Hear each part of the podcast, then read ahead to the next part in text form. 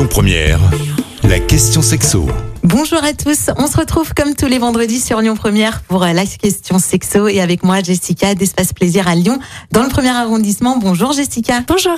Alors Jessica, les troubles de l'érection qu'on va aborder euh, aujourd'hui sont souvent définis comme une impuissance sexuelle et c'est quand même un mot fort hein, qui peut euh, créer pas mal de pression chez les hommes. On sait que 80% des causes de cette dysfonction érectile sont d'ordre médical et donc c'est important de consulter un spécialiste si ce trouble persiste dans le temps. On va aujourd'hui aborder simplement simplement les causes psychologiques. Alors justement, euh, Jessica, quelles sont ces causes? Est-ce que euh, ces troubles sont le signe d'un manque de désir pour son ou sa partenaire? Alors non, pas forcément, même si euh, on le sait toutes et tous, quand notre partenaire n'a pas envie, on peut forcément se poser des questions et, et se vexer un petit peu, mais non, surtout pas, il faut pas se bloquer là-dessus. C'est pas forcément le signe d'un manque de désir. Ça peut être tout simplement lié, enfin avec les mêmes signes que la baisse de la libido hein, chez l'homme et chez la femme, hein, donc le stress, la fatigue, une mauvaise période, euh, que ce soit au travail. Euh. Ça peut être aussi la pression euh, de la performance, hein, puisque du coup les hommes doivent avoir des érections à la demande, et du coup ça peut, comme on le disait, créer une pression. Et ça peut aussi être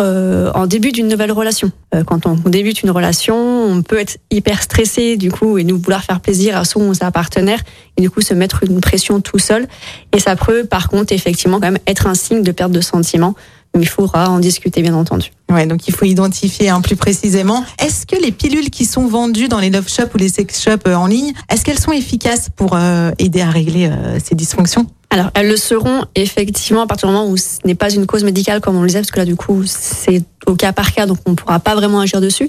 Par contre, si c'est d'ordre euh, psychologique et si elles sont pas ancrées dans le temps, grosso modo, si ça fait moins de trois mois, on pourra agir dessus de manière spontanée avec des pilules qu'on prendra euh, vraiment uniquement quand le besoin se fait ressentir et pas un traitement à prendre tous les jours. Mais oui, c'est efficace. Après, en plus, ça va quand même agir sur la psychologie. Du coup, ça va vous redonner, ça va redonner confiance aux hommes et du coup, ça va permettre après de avoir des réactions sans prise de, de pilules. Ok, donc les pilules sont une des solutions. Euh, si ça fait pas trop longtemps longtemps hein, qu'on observe le dysfonctionnement. Et d'ailleurs, ces troubles de l'érection peuvent mettre combien de temps à disparaître, plus ou moins? Alors, justement, ça peut durer très longtemps parce que ça va agir comme un cercle vicieux. Parce que du coup, on va avoir une panne pour une raison ou pour une autre, parce qu'on est fatigué, parce qu'on est stressé. Si on fait l'autruche et qu'on n'agit pas dessus, la fois d'après, on va stresser, se mettre une pression en disant il faut pas que j'ai de panne cette fois-ci. Forcément, vous allez avoir une panne. Donc, forcément, ça va créer un cercle vicieux. Donc, il faut briser ce cercle vicieux. Donc, il faut prendre le, il faut prendre le problème euh, au sérieux et tout simplement, voilà, agir. Donc, avec euh, soit une pilule, soit d'autres produits. Il existe d'autres produits, entendu. Il y a des crèmes également, si on préfère une, application locale. Mais du coup, voilà, ça ne va pas durer très longtemps si on s'en occupe rapidement. Une chose à la fois. Hein. Là, on vient d'aborder euh, les causes psychologiques,